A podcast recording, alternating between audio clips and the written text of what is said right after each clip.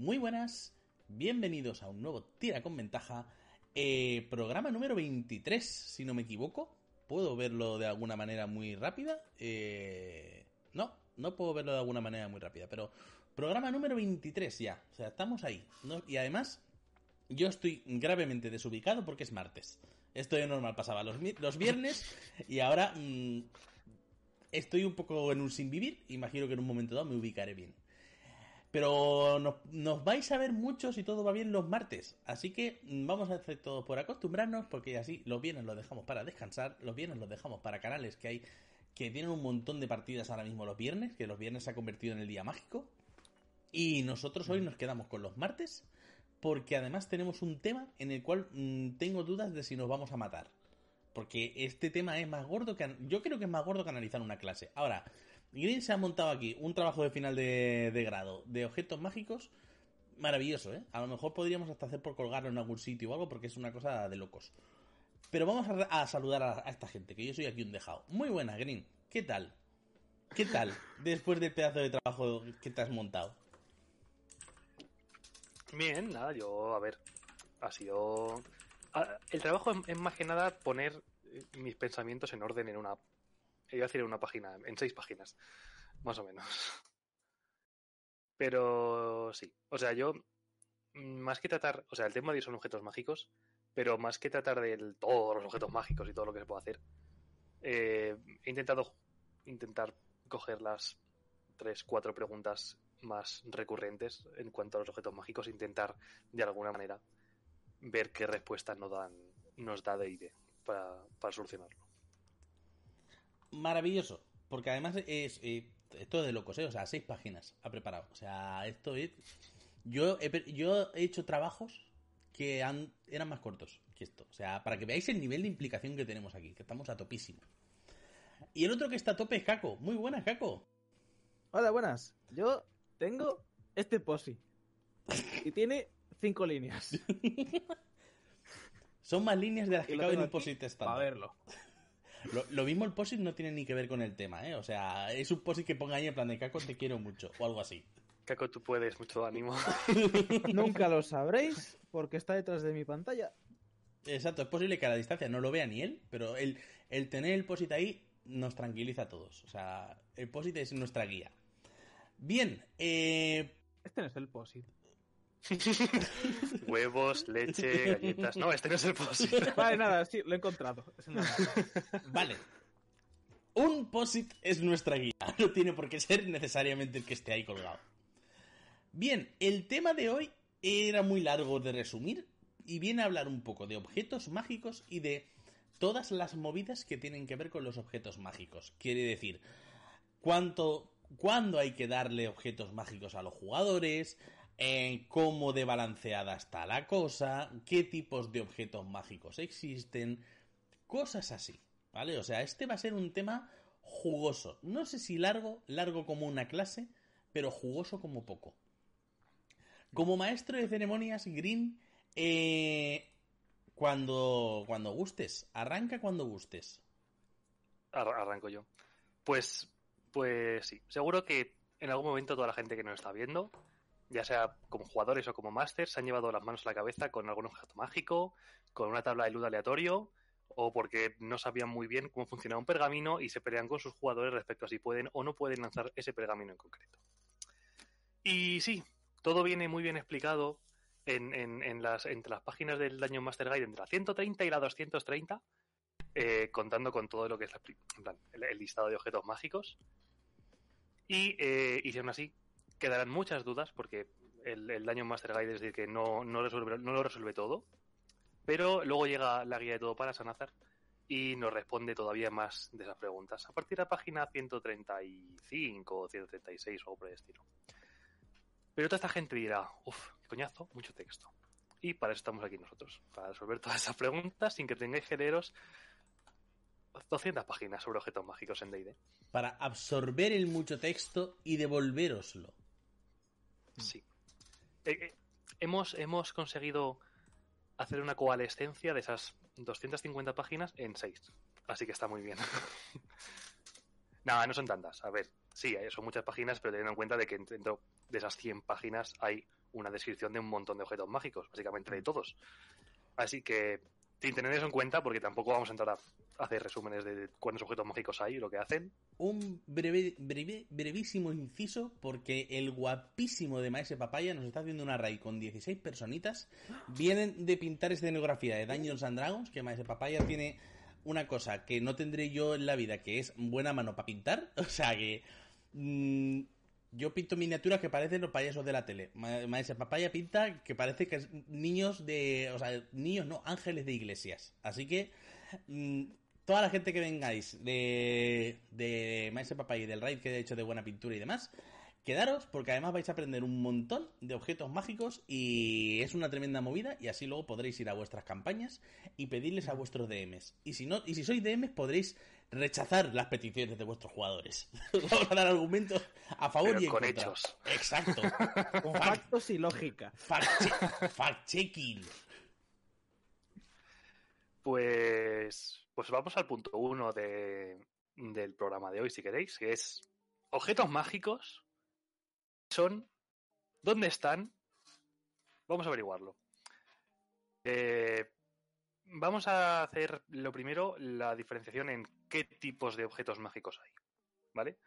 Eh, si un orden demasiado planeado, vamos a poner, empezar, por ejemplo, con las armaduras, armaduras mágicas. Eh, cositas rápidas, que en su inmensa mayoría vas a tener que llevarlas puestas para poder beneficiarte de los bonuses que te quieran dar por ser objetos mágicos. Y eh, aunque es posible que se especifique qué armadura es, porque puede ser una cota de malla, o la Elven Chainmail, o un casco específico de no sé qué, no sé cuántos.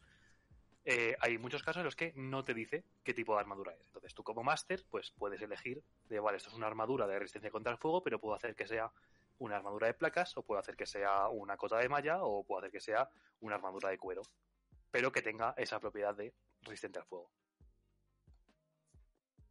¿Veis? Hemos empezado muy fácil, esto, esto es muy sencillo. Sí, es como- Voy a ir ya está. Voy a ir mandando, mandando mensajes en plan de esto lo he entendido, ¿vale? O sea, eh, eso, eso, eso lo he entendido. Venga, subamos un pelín de nivel, vamos a las pociones. Pociones, son objetos mágicos, ¿vale? Pero son consumibles. Aquí ya viene una cosa que es un pelín más diferente. Son líquidos mágicos que pueden ser creados por alquimistas con hierbas encantadas, pueden ser aguas mágicas de manantiales sagrados o aceites que tienes que aplicarte a ti o a otra persona o a un objeto para, para que, digamos, funcione esa magia. Cosas importantes. Tomarte una poción o dársela a otra criatura requiere de una acción completa, tal y como viene en el daño Master. Es decir, hacerte clo clo clo clo clo. Se me ha muerto la cámara, ha vuelto. Y ahora enfoca. Gracias. El hacer glo glo glo glo con la poción es una acción. Aunque todos sabemos que hay muchas mesas en las que si te tomas tú, tú mismo, esa, esa poción es una acción de bonus.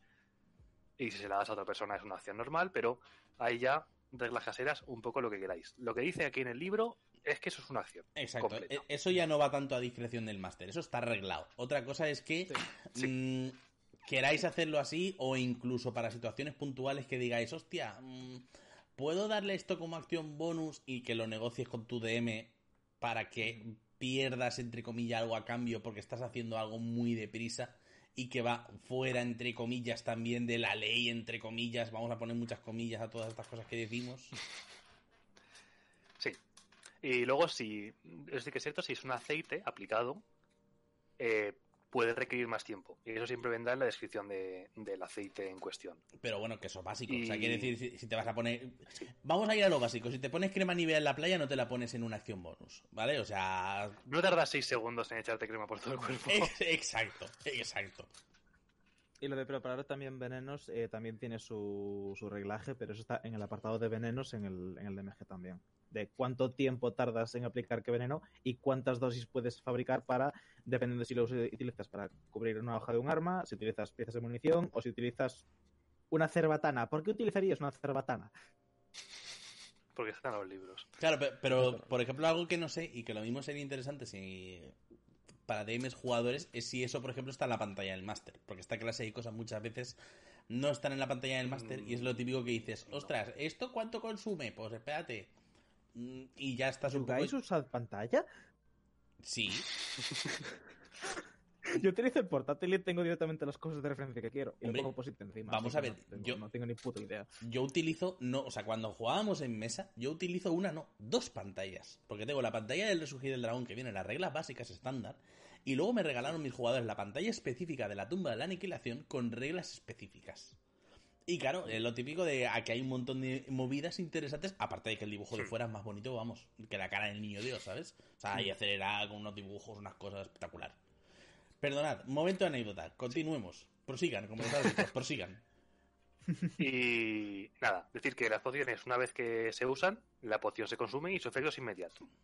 Salvo que la descripción se indique lo contrario. Pero si te bebes una poción o aplicas un, un aceite, eh, se consume el contenido del frasco en, en su totalidad. Es decir, no puedes usar medio botecito de aceite para echárselo a la persona y ya está. Tienes que usarlo entero para que haga efecto.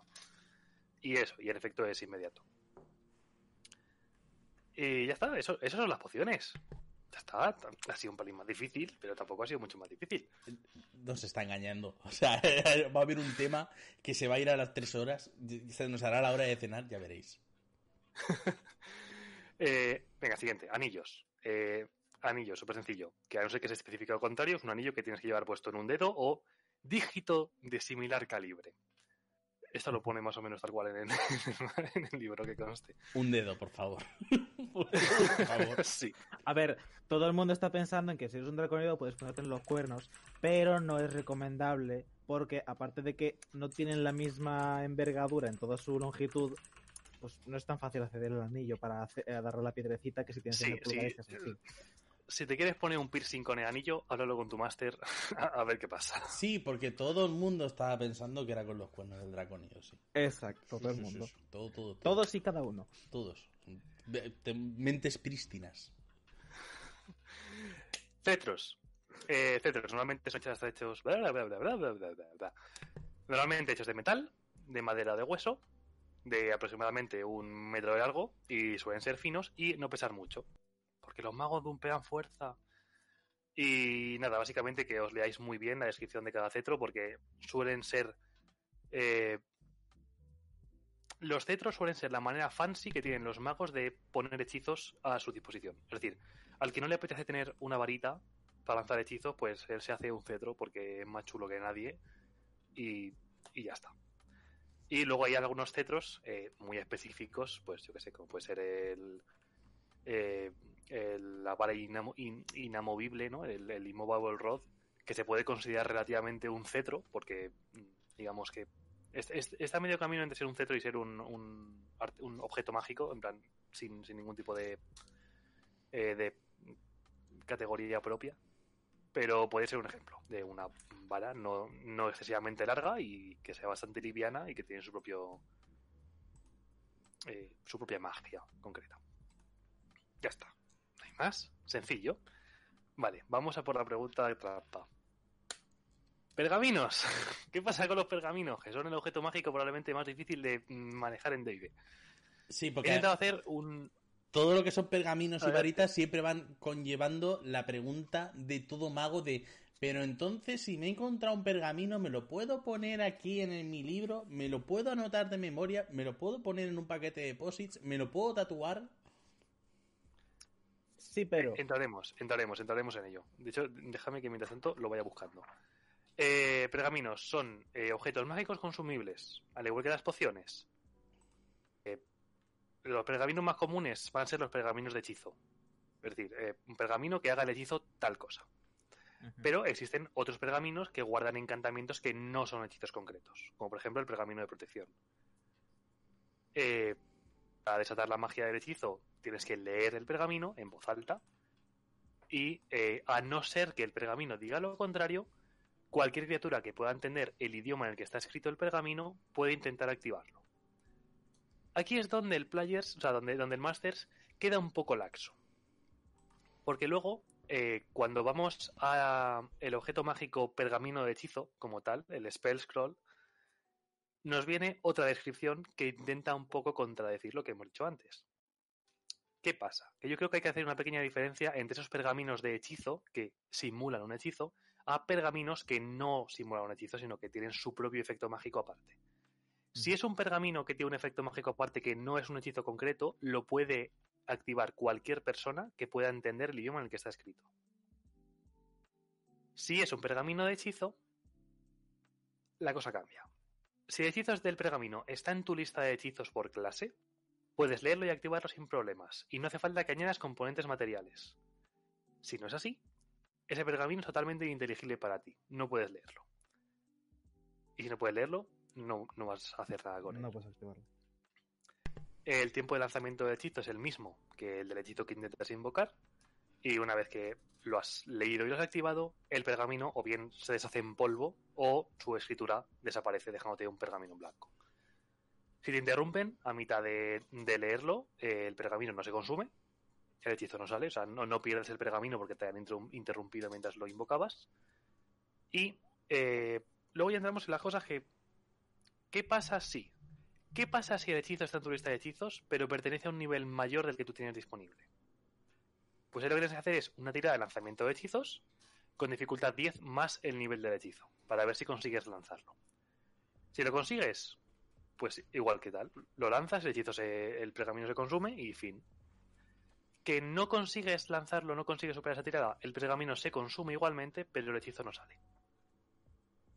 Eh, luego, en la descripción de- del objeto mágico de pergamino de hechizo como tal, en el spell scroll, viene una tablita en la que el propio nivel del hechizo determina tanto su salvación como el bonus de ataque en caso de que lo necesiten, que está en la página 200 del, mas- del, mas- del Daño Master Guide. Y luego, aplicado a los magos, lo que estábamos diciendo, página 200, ahora que ya lo sé, es mucho más fácil llegar a ella, dice que eh, un, un mago, es decir, un hechizo de mago que venga en un pergamino, eh, puede ser copiado en un libro de hechizos. Cuando intentas copiar el hechizo tienes que superar una tirada de arcanos con dificultad 10 más el nivel del hechizo. Si lo superas, lo copias y si no lo superas, el pergamino se destruye. Y ya está. Es Pero es importante la puntualización de que tiene que ser un hechizo de mago. Es decir, Claro. si es un hechizo al que solo tienen acceso los clérigos, el mago sería incapaz de leerlo, con lo cual sería incapaz de copiarlo. ¿Te imaginas? Magos con arma espiritual. Respira Me acaban de dar súper frío, tío.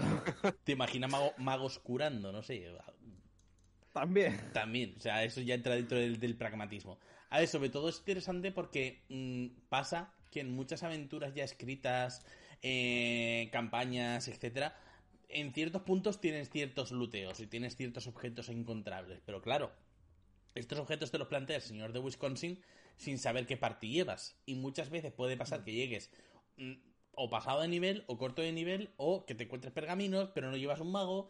Eh, ahora resulta que el mago no ha venido este día y yo este hechizo lo puedo usar, entonces espérate, el pergamino lo guardo. Y hay un punto en el que los pergaminos se convierten en el objeto número uno a vender si no lo saben usar muchas veces o si no le dan por coger y decir, ¿y esto qué utilidad tenemos?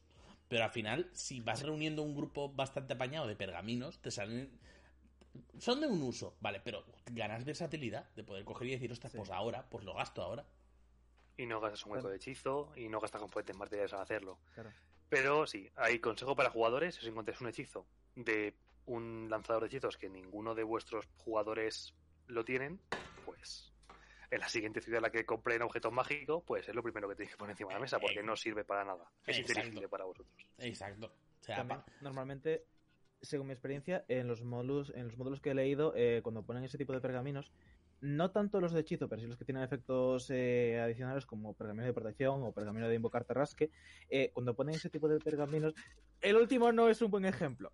Eh, lo suelen poner para eh, que los jugadores puedan acceder a ciertas formas de circundar un puzzle o circundar una complicación que puede llegar a bloquearles la partida si no tienen una clase en específico. Entonces es más como una especie de bypass que suele estar oculto en una sala secreta en caso de que tu party sean todos cinco guerreros y un palaca que nos ha puesto hechizos y un ranger de manual y dos monjes. Entonces, a lo mejor tienes un punto donde el puzzle te mete un veneno que te cagas de tocho, que según historia del módulo, ese veneno solo se quita con el ítem que te da deseo que está en la última sala del boss.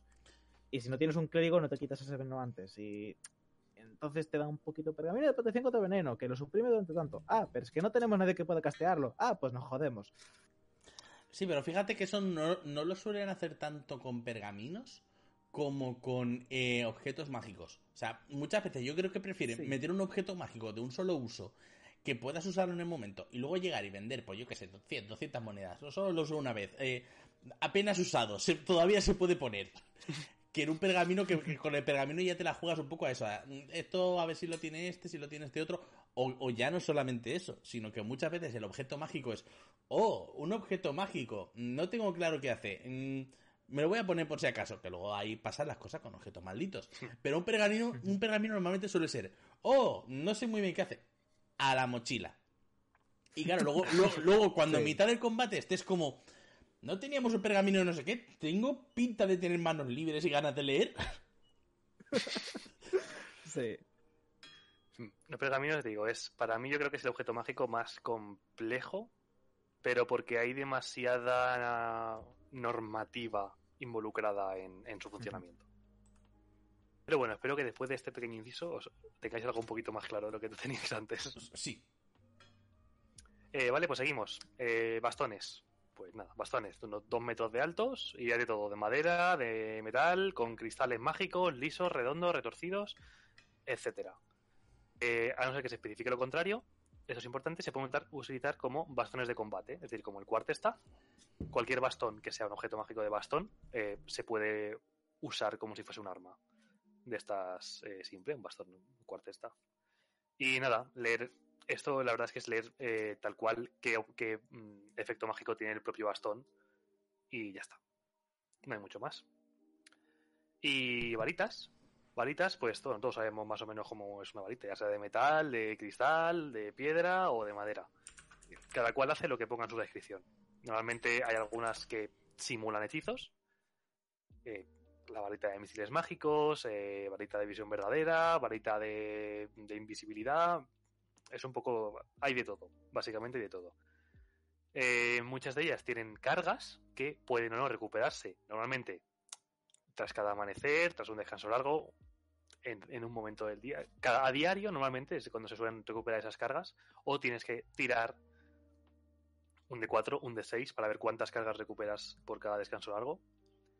Y otras eh, ofrecen una cantidad de usos limitados al día, eh, que se recargan al día siguiente todas enteras. O tenemos las últimas que tienen una cantidad específica de usos y cuando se agotan esos usos, la varita se destruye. Aquí hay mucho. Leeros el- la descripción propia de cada varita y os dirá exactamente qué es lo que hace, la, cuántas veces podéis hacer el hechizo, cada cuánto tiempo se, se recuperan y demás. Yo, por ejemplo, a ver por si encuentro alguna por aquí facilita. Así. Sí, porque las varitas luego también eh, eh, pasa como con los pergaminos. Y esto cuando se recarga y esto donde se recarga. Lo bueno es que es más fácil que una varita simplemente la puedas tener en plan de, pues tengo una varita de misiles mágicos y mm, la quemo y ya la tiraré al fuego. Pero por lo menos mm, un enemigo que vuela. Eh, piu, piu, piu, piu, cuidado, ¿eh? Cuidado con la varita de misiles mágicos. Cuidado. ¿Por? Que he visto objetos, he visto objetos más simples reventar una campaña. Es, ese objeto, si te sale a niveles bajos, buena suerte con el boss. Si usas la tabla de loot aleatorio y a uno de tus personajes le toca la varita esa, buena suerte con el boss. Solo digo eso. Porque Eso la varita- lleva una. Sí, la varita cierto. de misiles mágicos te permite gas- gastar X de las 7 cargas que tiene en lanzar el conjuro misil mágico. ¿Qué pasa? Tú puedes gastar 7 veces el conjuro misil mágico o puedes gastar una vez misil mágico de nivel 7. Es, Ah. a ver, es una varita, es una varita concreta que te permite hacer eso. Porque eh, de manera normal, la varita lo que te permite es lanzar el hechizo al nivel más bajo posible. De manera normal. Claro, por eso En el digo, caso de- sí. la varita de misiles mágicos, la que está en el DMG, funciona así. Tiene X cargas y tú decides cuántas gastar para lanzar ese conjuro. Con mínimo de 1 y máximo de 7, que son las que tiene. Así es. Y también está la varita de bolas de fuego, que Ah, hace más o menos lo mismo. Sí, sí. También. De hecho, eh, es, lo- ¿cómo decirlo? La varita de bolas de fuego no tanto. El collar de bolas de fuego yo creo que es eh, la Fashion Week lo más vendido. Porque eh, me he visto ya varias aventuras donde el malo lleva un, un collar de bolas de fuego. Y encima, un mago, o sea, un malo, que no es que digas, no, es que es mago y necesita... No, no, yo he visto ogros con ese collar. Que imagino que sería en plan de... ¡Bum! Y, ya- y ahora ya... empiezan a agitarla y empiezan a salir bolas de fuego. Sí, sí, sí, sí, sí, sí, tal cual, ¿eh? Tal cual. Lo bueno de las varitas es que, hasta donde tengo entendido, no necesitas ser un caster para poder utilizarlas. Pero sí que es cierto que si eres un bárbaro y estás en furia, no puedes utilizarlas porque se considera que estás usando tu acción de usar un objeto para castear ese hechizo. Y como es castear un hechizo, entra en conflicto con la furia. Así es. Y luego hay algunos objetos, o sea, algunas varitas, lo primero, que requieren sintonización para poder utilizarlas, y otras que requieren sintonización por un lanzador de hechizos, como por ejemplo la, la varita de parálisis o la varita de polimorfia. Necesita específicamente que sea un lanzador de hechizos para poder usarlo, cosa que veo bastante lógica. Sí. Pero mira, por ejemplo, por leer una cortita, la varita de, de detección mágica, básicamente varita de detectar magia, dice que tiene tres cargas. Mientras las sujetas, puedes usar una de sus cargas como una acción para, para lanzar detectar magia, eh, para lanzar el hechizo de detectar magia. Y eh, la varita recupera un de tres de las cargas utilizadas a, a cada amanecer.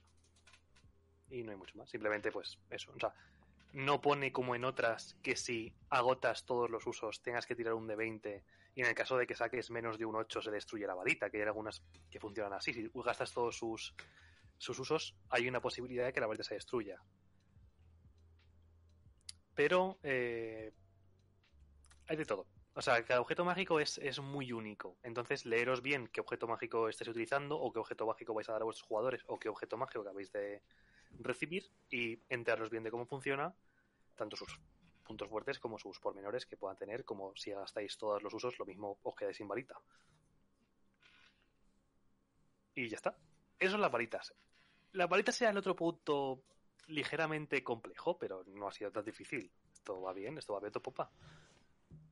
Eh, Voy a tener que hacerme un, re- un resumen. O sea, me voy a quedar tu resumen en PDF para cuando volvamos a mesa. Porque eh, además es algo que estoy comentando yo en el chat. Eh, a mí, como director de juego, a veces me da un poco de miedo dar varitas y dar esa clase de cosas. Porque como tienen reglas asociadas eh, que son específicas y que ya no son tan mm, ágiles, sino que cada una funciona de una manera. Claro, es un poco lo que está diciendo en el chat. Para que luego digan que, di- que de Quinta es más sencillo que en versiones anteriores. Eh, ya no es el jaleo de Day de Quinta. Es que todo lo que está relacionado con varitas, pergaminos y demás, lleva siendo un jaleo desde Daños 3. Hmm. Lleva siendo un rollo desde. Daños 3. Yo creo que al final, eh, a estos puntos, lo mejor es decir, ¿has recibido algo o te estás planteando tú darle algo a tus jugadores?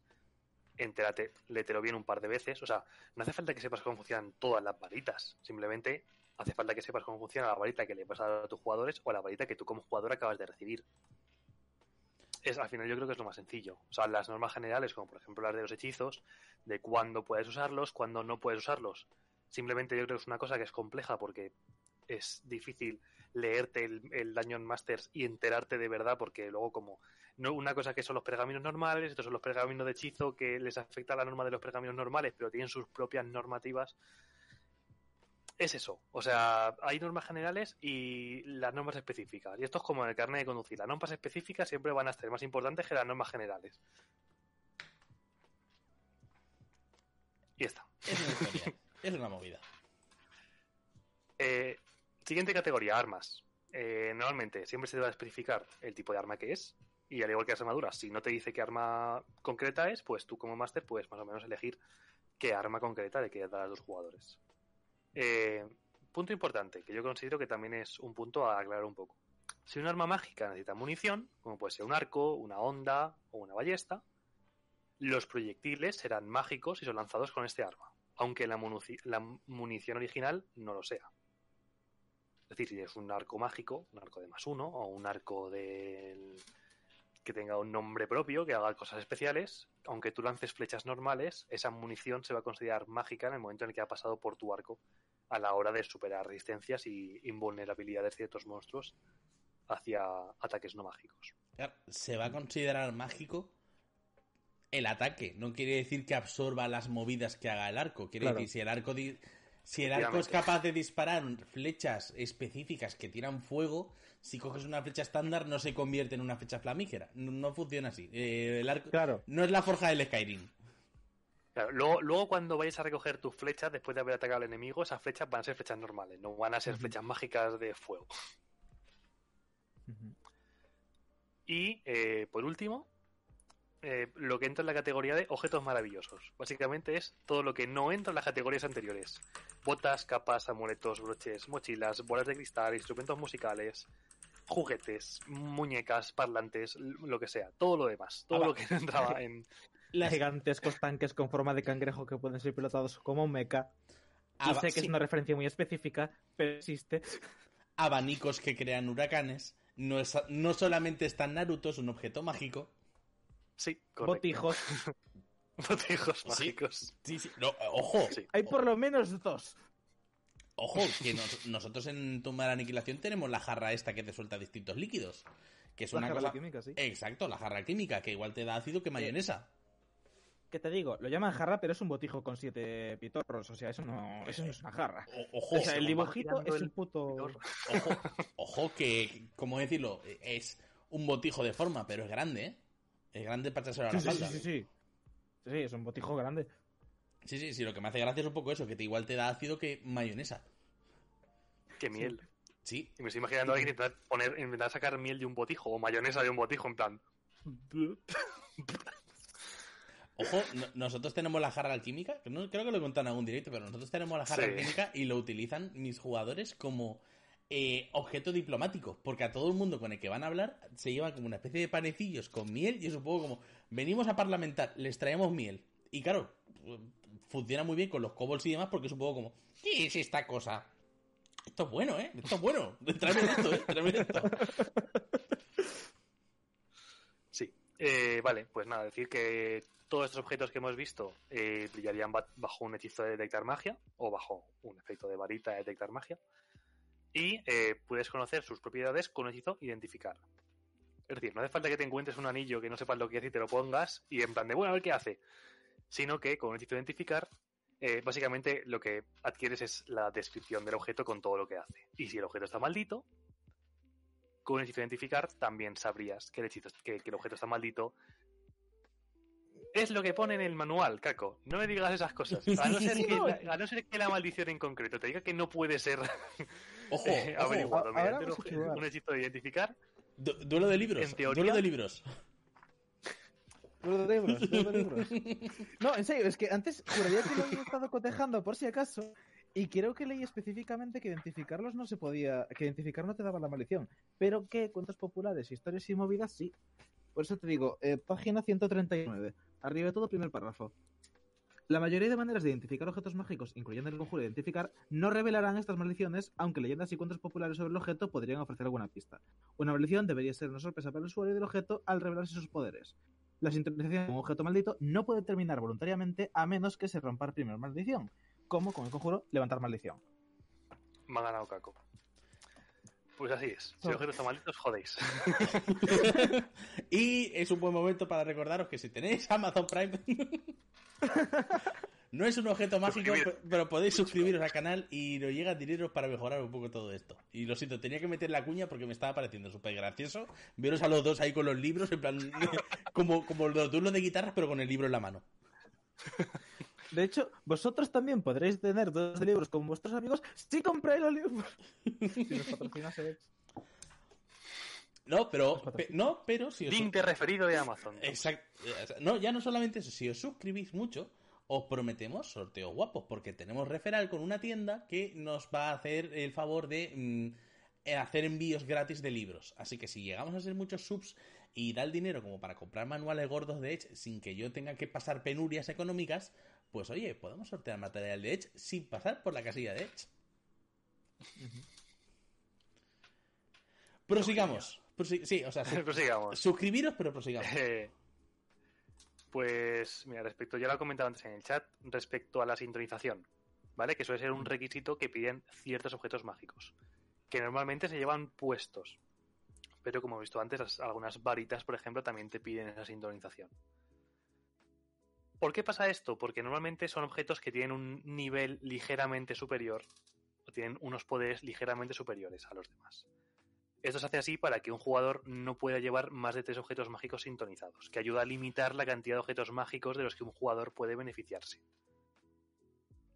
Es decir, que no puedas llevar eh, un anillo en cada mano de una cosa de resistencia para cada cosa, ¿sabes? Porque normalmente eh,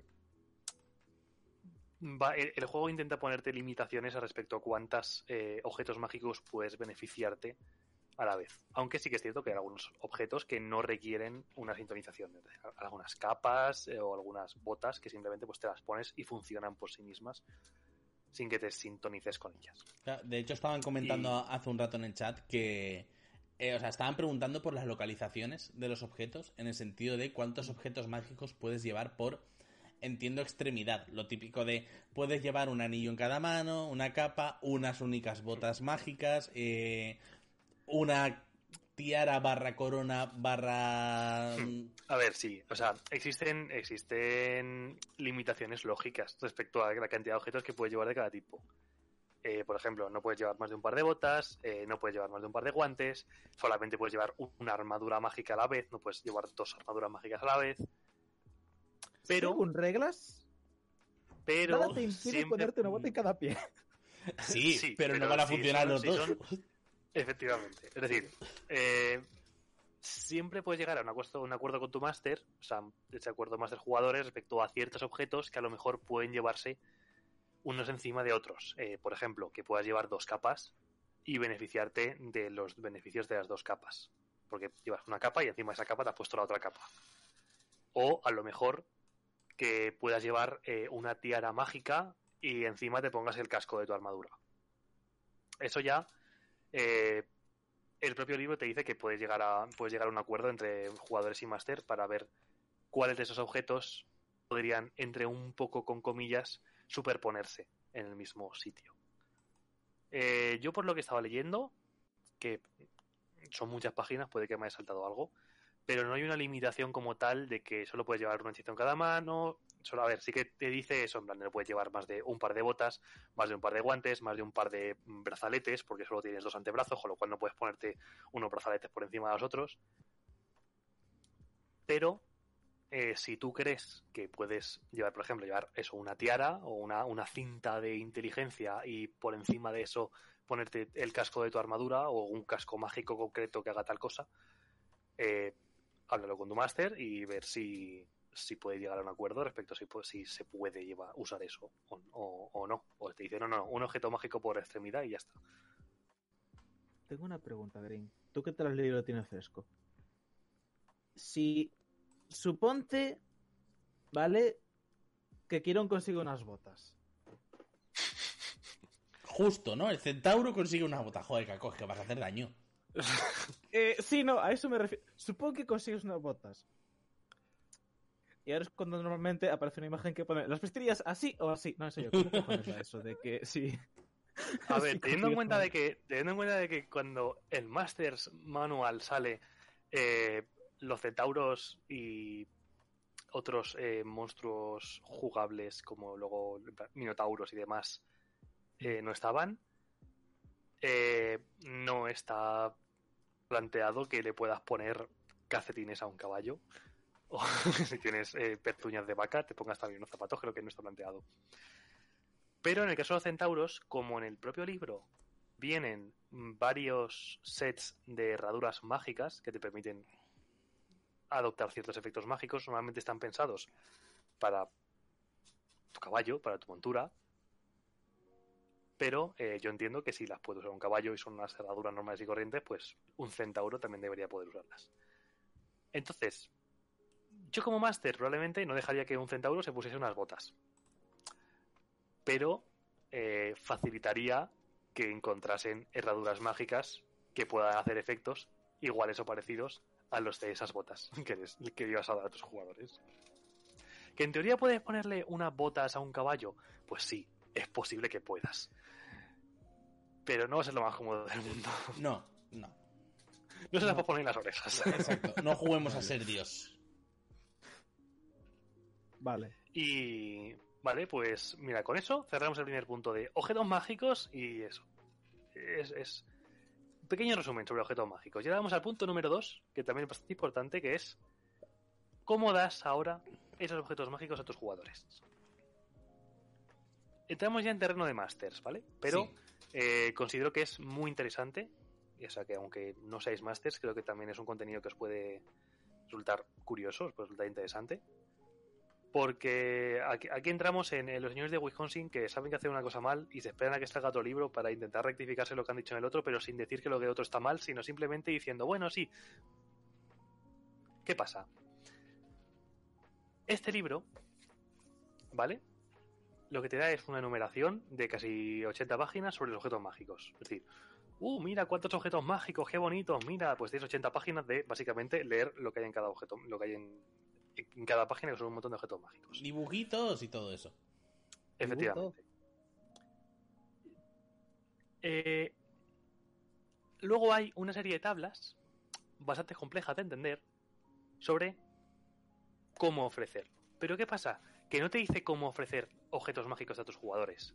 Te dice, dentro de las tablas de loot aleatorio para encuentros, cómo meter objetos mágicos dentro de las tablas.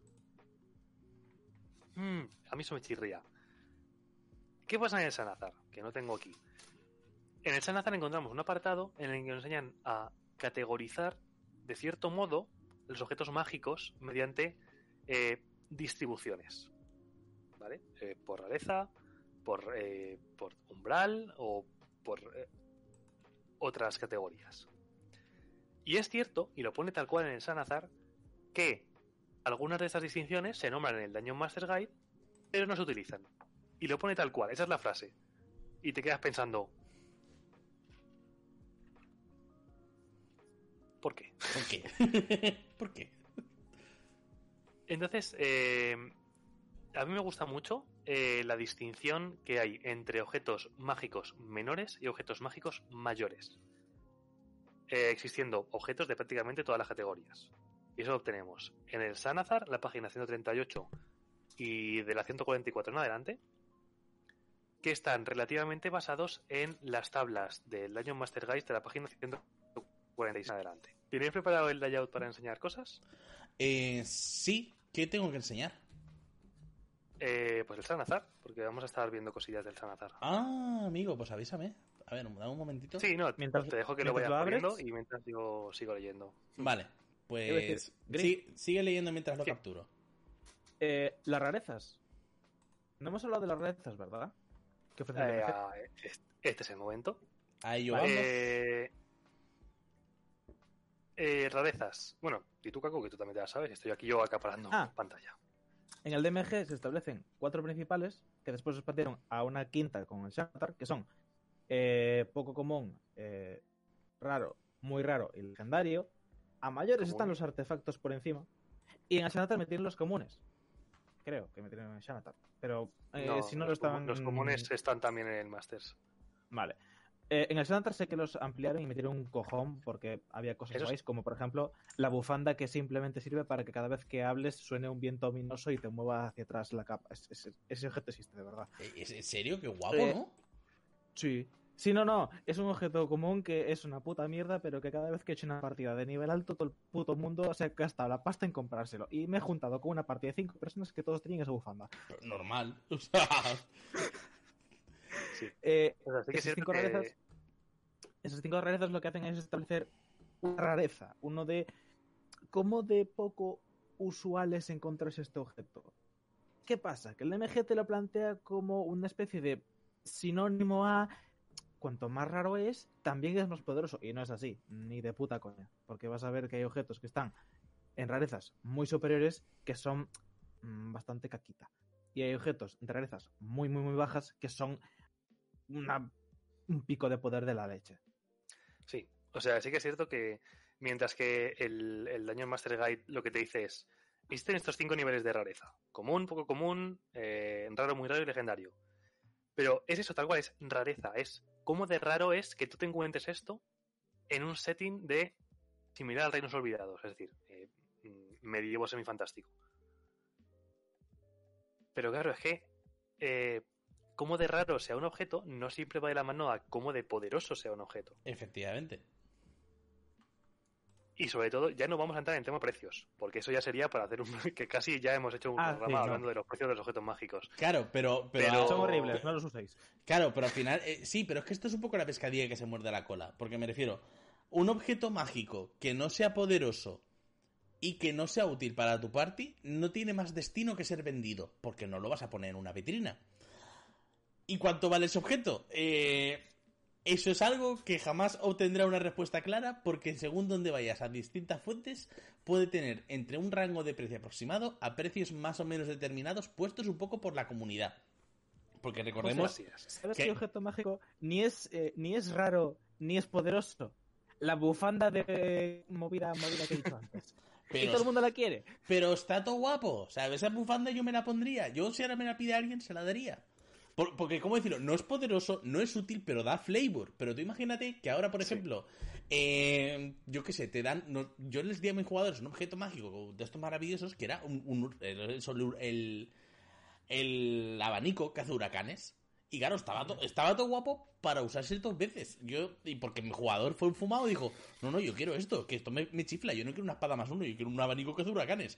Tú imagínate que ese jugador no está y es el plan de, ay, quiero un abanico que hace huracanes, no, ¿cuánto lo vendemos? ¿Cuánto se vende esto? Buf. Entre 5.000 y 50.000 piezas de oro. Eh, Sí, claro, sí, escoge un rango más. claro, es un poco lo que está diciendo en el chat. Puede ser súper raro y ser una castaña. Ese, ese es el gran problema. Ese es el gran problema de, de esta distribución de, de rarezas. Eh, por cierto, ya tienes, tener... ya tienes el Sanazar, ¿eh? Cuando quieras. Sí, pues mira, si quieres vete a la página 138. 138. Que esta es la página del Sanazar, que no será la, la real. Es la 137, creo. O sea, busca, busca la tablita. de- ah, sí, sí, sí, sí, de- La encontré, la encontré. La de precio base de objetos mágicos. Mm, No, no está, no está hablando de precio, está hablando de las rarezas. Está un pelín más abajo, creo. Eh, oferta de objetos Está, está al final de. Está al final de. Está al final de la página 138. Ah, vale, sí, encontrado. Vale, eh, entonces, esta distribución de rarezas que únicamente, o sea, digamos que en el, en el Daño Master Guide es la que te dan y ya está, y que basan todo el sistema de precios alrededor de este sistema de rarezas, en el propio Sanazar ya ven que algo no está funcionando bien en esa, en esa distribución. Y mientras que el, el Masters lo que te dice es ¿Cómo le das objetos mágicos a tus, a tus jugadores? Pues en las tablas de lucha aleatorio, que seguro que vas a usar cuando acabes un encuentro, pues puedes tirar a ver en cuál de las 10 tablas que tenemos de objetos mágicos caes y luego cuando sabes a qué tabla tienes que tirar, tiras otra vez otro de 100 para ver dentro de esas tablas qué objeto mágico te toca. Y es, es, es, es una mierda, Sí. porque Si no lo decías Yo tú, lo iba a decir personalmente- yo. pienso que es un error porque puedes llegar a las situaciones en las que tus jugadores sientan que solo están recibiendo objetos aleatorios, que es exactamente lo que está sucediendo. Que no consigan un solo objeto mágico, que no consigan un solo, un solo objeto mágico que sea útil. O por el contrario, que se hagan con uno- un objeto casi legendario a nivel 1. Porque si sigues las tablas, tienes un 1% de posibilidades de que caigas, eh, o un 2 o un 3% de posibilidades de tirar un de 100, tienes un rango de 3 números, de, te- de que te vayas a una de las últimas tablas de objetos mágicos, y en esa tabla hay cosas como un escudo más 3. Mm. Y, es, y eso se supone que puedes llegar a conseguirlo en uno de los encuentros de nivel 1 al 4. Y un hechizo más 3, o sea, y un, un, un escudo más 3 eh, son. Es un objeto mágico para niveles mm, del 10 al 15 casi. Sí, ¿eh? Entonces, usar tablas aleatorias, puedes caer en eso. Mi Y- consejo, Y ya no solamente eso, perdona que te corto. Y ya no solamente eso de, de sentir que los jugadores, o sea, que los jugadores sientan que les estás dando loot aleatorio, sino que además ese loot aleatorio puede no pegar ni con cola con tu aventura, con la escena, con el momento, con los monstruos y que te pase lo que te pasaba en el Skyrim, que matabas esqueletos y te daban monedas. Sí. O sea. ¿dónde? Sí. O sea, que no es el Super Mario. Pues- pues ese es un poco el problema, que te puedas encontrar que te dan cosas que no pega con la situación y que es un poco como... mm, me- eh, o sea, que, te- que la sensación sea, me ha salido esto en un fosquitos. hmm, tal cual. O sea, yo, es- ese es mi consejo. Mi consejo es, conoce a tus jugadores y conoce a sus personajes. Y intenta averiguar qué objetos mágicos van a disfrutar más y que con cierta seguridad tú, porque se lo estás dando manualmente, que no te van a romper la partida. Y para ello volvemos, volvemos a, esa distribución que te da el Sanazar. Donde, o sea, el Sanazar te permite hacerte una idea de qué tipo de objetos entran en cada categoría y que puedas ofrecérselos directamente sin tirar en tablas. Entonces, lo que veis en pantalla, o sea, esa tabla que viene al, al final de la página, donde mm, hacen lo que para mí es la distinción que más me gusta, que es la de objetos mágicos menores y objetos mágicos mayores. Porque lo primero es que existen objetos de prácticamente todas las categorías, pero dan esa distinción. A ver, no es exactamente eso, ¿vale? Pero para que os hagáis la idea, lo que hacen es dividir. O sea, seguimos teniendo el sistema de rarezas, de común, poco común, bla, bla, bla, hasta legendario, pero hace una distinción entre objetos mágicos menores o poco útiles y objetos mágicos mayores o muy útiles. Entre muchas comillas todo esto, porque siempre va a depender de la situación, de los jugadores, de cuánta imaginación tengan a la hora de usarlos. Pero es lo que decíamos, o sea, la rareza lo único que te dice es cómo de común es que esto sea por el mundo, no cómo de útil es o cómo de poderoso es. Y yo creo que ahí, esa distinción entre objetos mágicos menores y mayores te da eso que le falta justamente al, a esa distinción. Y además, lo que está muy bien es que te va poniendo por eh, eh, diferentes grupos de niveles cuántos objetos mágicos de cada categoría deberían obtener tus jugadores.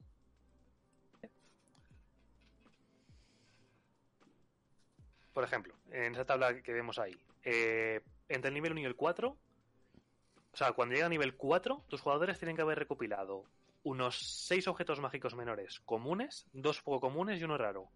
Y dos objetos mágicos mayores poco comunes. A nivel entre el 5 y el 10. 10 objetos mágicos menores comunes, 12 poco comunes, 5 raros, uno muy raro, 5 objetos mágicos mayores poco comunes, uno raro. Esto no quiere decir que se los vayan a quedar en la partida para siempre. Significa que es más o menos el flujo de cuántos objetos mágicos les deberían ir llegando y de qué rarezas, tanto para quedárselos como para venderlos si no los necesitan. Claro, al final también va a pasar un poco como pasa en, vamos a decir, en los videojuegos tal cual, que un objeto mágico que te dan a nivel 1, conforme llegas a nivel 5, mmm, ha perdido su utilidad.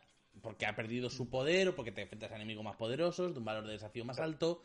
Y lo mismo eso que te dieron a nivel 1, que te salvó la vida 20 veces, pues a nivel 5 ya no es tan útil. Lo que pasa es que, claro, ahí se está pensando un poco es un poco el, el, problema, ¿vale? Porque sí, está contado para que al final haya un ciclo capitalista de conseguir objetos, así que vende los objetos más mmm, flojos. ¿A qué precio? Pues tienes que ir al Sanazar a tirar. A tirar aproximadamente o, sea... o, a PDFs de la comunidad, como decimos, que a más de uno nos, ha, nos han salvado la vida los PDFs esos, ¿eh? Sí.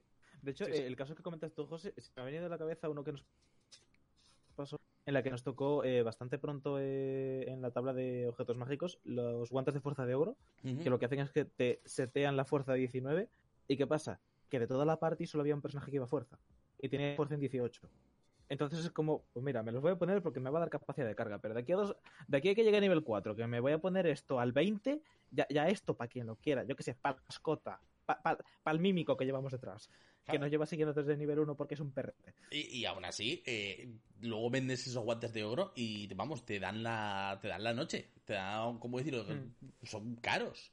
Te, o sea, son caros barra te puede desnivelar un poco eh, el, el flujo también económico que llevas de tu grupo. Quiere decir, si tú ahora mismo a tu grupo les das mmm, un objeto mágico, no les sirve y encima lo van a vender y ves que el rango es de 10.000 monedas, te toca la lotería.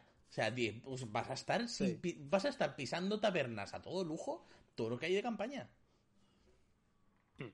Sí, sí. sí. O sea, yo yo pienso que, que tienes que no, no dar a dedo los objetos mágicos, que yo pienso que sea lo ideal, que de verdad supieses qué le vas a dar, por qué se los vas a dar, qué función va a tener y demás. Tal y como hemos visto en las clasificaciones anteriores, existen objetos consumibles, como hemos visto que son los, los pergaminos o las pociones, objetos entre comillas semi consumibles, si tenemos en cuenta, por ejemplo, las varitas, y objetos encantados, así en general.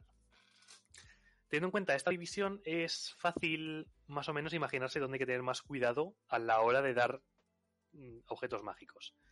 Porque si das un objeto mágico, un objeto encantado eh, mal balanceado, te puede fastidiar la campaña entera. Si, es, una poción, está muy overpowered, al final te va a dar problemas en una sesión que es la sesión en la que vayan a usar esa poción. Que es más asumible a que les des un, un objeto mágico, eh, en plan, que la puedan usar un montón de veces a niveles muy bajos y que pierda sentido la campaña porque les has dado algo que está excesivamente desbalanceado en el juego. Y entonces, eh, cosas que pasan y cosas que creo que además nos han preguntado alguna vez en, por aquí por el chat en Tira con Ventaja.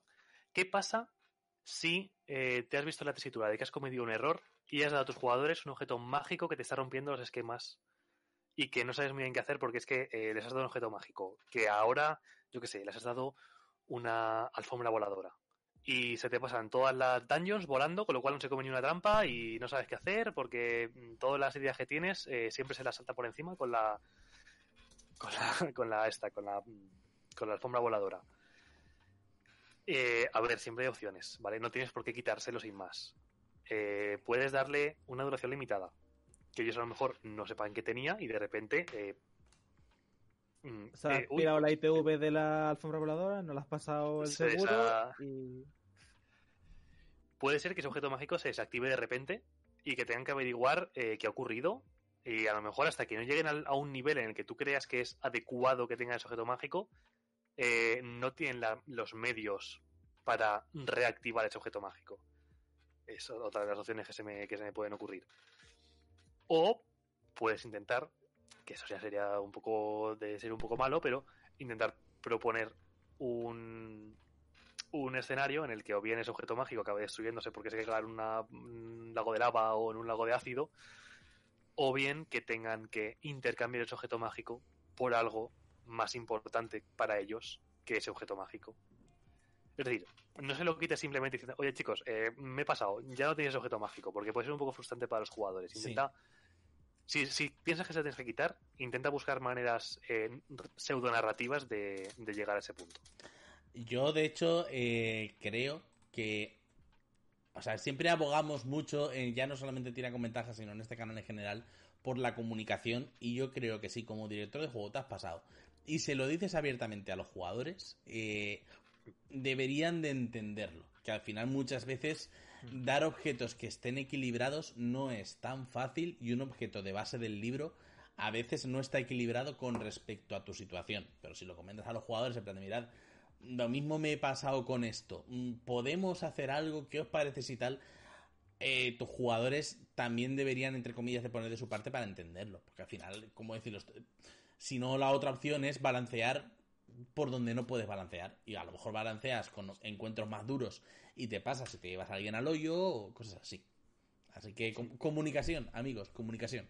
Sí. Sí, eso, eso es lo principal, hablar. Que hablando se entiende la gente. Efectivamente. Y de hecho, añado también sobre este punto, tampoco es un hijo de puta y fuerces a un jugador que a lo mejor no está interesado, su personaje no tiene ningún tipo de interés en utilizar un objeto. Bien porque tenga una maldición o bien porque cualquier tipo de contexto no le estés... Si ves que la persona no tiene demasiado interés o que no tiene ese gusanillo por usar esa cosa en la que tú has puesto tanto empeño, a lo mejor es que realmente no lo quería tanto o que no quiere tanto por ahí, no tienes que presionarlo y deja que, deja que se quede en la mochila hasta que le haga falta. O sea, estas cosas también, sobre todo pasa con los objetos homebrew, que muchas veces nos inventamos porque tenemos esta idea súper chula y súper guapa que le va a encantar, que no sé qué, que nuestra cabeza es mucho más divertida de lo que realmente es. Entonces, también sé muy consecuente con eso. Sí. Claro, y que también, a ver, esto a lo mejor quizás sea un poco romper la magia, ¿vale? Pero eh, en cierto punto yo no veo, yo no sé vosotros, pero yo no veo como mala idea que eh, si en un momento dado tienes claro que van a aparecer eh, eh, objetos por hitos, ¿vale? O por mm, ciertas circunstancias, a lo mejor merece la pena que hables con los jugadores y les preguntes un poco también qué les gustaría.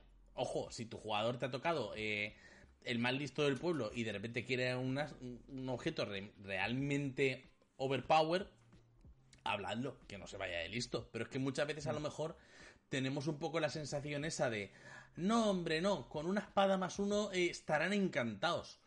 Y lo mismo, ¿no? Lo mismo no quieren una espada más uno, lo mismo quieren alguna otra cosa que les pueda dar flavor al, al, al juego, que les pueda dar un poco descripciones, usos en escenas, cosas así. De hecho, me has recordado a un sistema que utiliza Fibashu, ¿vale? El señor que hace esta serie en YouTube de mm, Spellbook Animated. no sé si suena.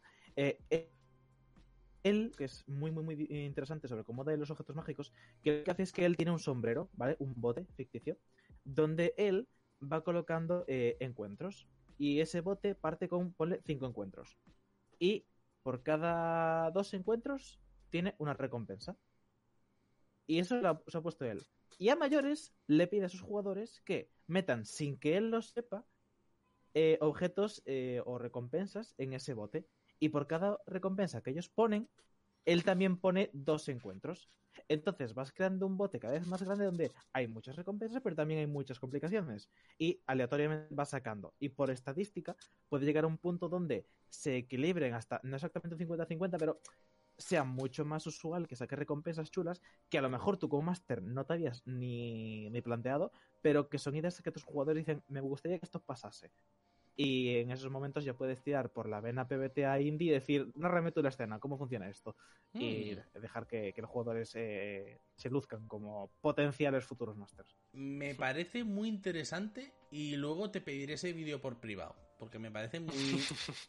me parece muy imaginativo, desde luego, es una forma muy chula y además también da ese punto de incertidumbre de sacar del bote y, y lo típico que piensas de ¡Uh! Nos han tocado dos objetos seguidos.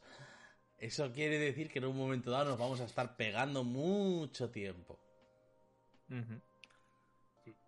Pues mira, cambiando un poquito el orden que tenía planteado, ¿vale? Vamos a dejar para el final ese qué dar a tus jugadores según a qué niveles estén.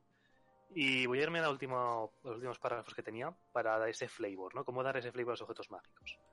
O sea, es, es muy común que durante la duración de la campaña tú o alguno de tus jugadores necesitéis, entre muchas comillas, necesitéis eh, crear objetos mágicos específicos para algún personaje o para alguna situación. Y esto es perfectamente normal y es muy recomendable que lo hagáis. Porque va a dar a tus personajes una mayor sensación de protagonismo al sentir que ese objeto ha sido bien diseñado específicamente para ellos o que lo han encontrado en el momento en el que ellos lo necesitan especialmente. Pero ojo, de aquí viene un poco donde hay que tener cuidado hay ciertos aspectos que hay que manejarse con mucho cuidado a la hora de toquetearlos, ¿vale? O sea, casi como para cualquier homebrew, incluyendo clases y razas y demás. Hay ciertas cosas que es eh, que es mejor no tocarlas y si las tocas hay que hacerlo con mucho cuidado. Por ejemplo, eh, hay que hacer con de plomo a la hora de otorgar eh, bonuses a las tiradas de salvación de los lanzadores de hechizos es una cosa que se puede ir de madre muy rápido, que tú le des de repente un. Ahora, pues ahora un más uno o tienes un más dos a tu dificultad de, la tira, de, las tiradas de salvación. Eso es difícil. Y. O sea, no es lo mismo dar un más uno a los ataques mágicos que dar un más uno a las tiradas de salvación. Es mucho más potente dar un más uno a las tiradas de salvación que dar un más uno a los ataques mágicos. También hay que tener cuidado con los objetos mágicos que otorguen eh, clase de armadura y que sean compatibles con otros objetos que aumenten la clase de armadura. Que normalmente esto viene más o menos solucionado con la sintonización de esos objetos, que no puedas tener más de tres objetos que requieran sintonización porque te suben la CA, por ejemplo. Eh, pero eso, cuidado con, cómo los manejas y siempre intenta ponerte algún tipo de límite para que no se puedan estaquear muchísimo y, venga alguien con ese objeto mágico que da, da, un más dos a la CA y es un anillo y aparte de eso te viene con un escudo mágico y con una armadura de placas y de repente se te puede jugar con un 27 de CA y no hay quien le dé en combate. Y también existen ciertos objetos, que también hay que tener cuidado con ellos si lo vas a homebrewear, que te pueden permitir aumentar las características de un personaje de manera permanente. ¿Vale? O sea, es, otro de esos aspectos que hay que manejar con mucho cuidado a la, hora de hacer algo homebrew. Que tú de repente le des un objeto que te da un más 2 a, la destreza de manera permanente que te, que te permita subir a lo mejor por encima de 20 porque a lo mejor eh, se te ha ido cuando lo estabas escribiendo, no has puesto esa cosa de que como mucho puede llegar a 20 Y, y lo mismo, tú se lo has dado a un jugador, pero el jugador que se lo has dado dice, me viene muy bien, pero si se lo dio al monje que ya tiene un 20 en fuerza, o sea, en, en destreza ya tiene un 22, eh, va a partir la pana muchísimo más.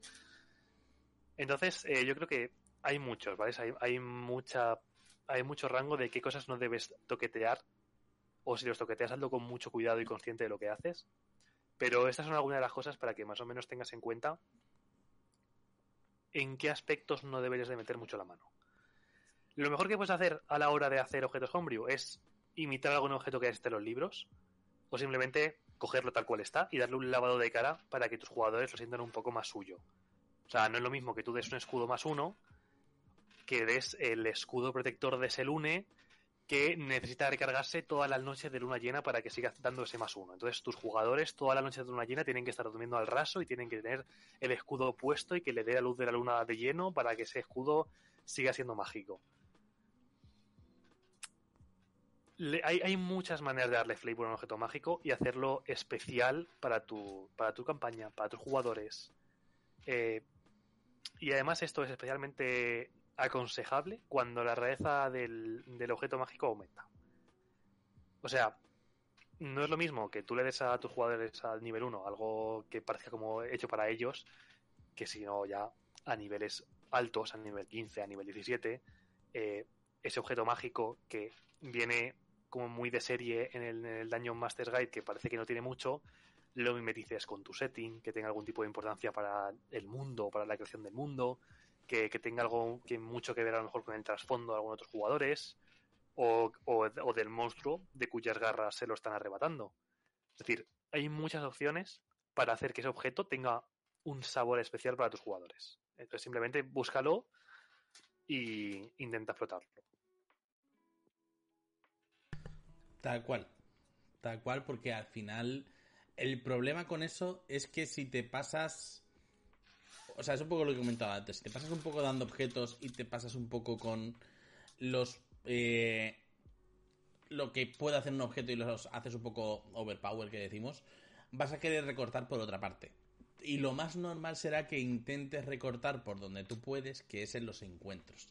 Y al final va a acabar siendo algo tan descomunal todos tus encuentros van a ser desproporcionados porque siempre vas a tener ya no a lo mejor la sensación o sea, ¿cómo decirlo? Muchas veces a lo mejor no vas a saber si estás por detrás, pero vas a tener la sensación mental de que estás por detrás con respecto a tus jugadores y además la carga mental de joder, y ahora me he pasado con los objetos y ahora están súper chetados.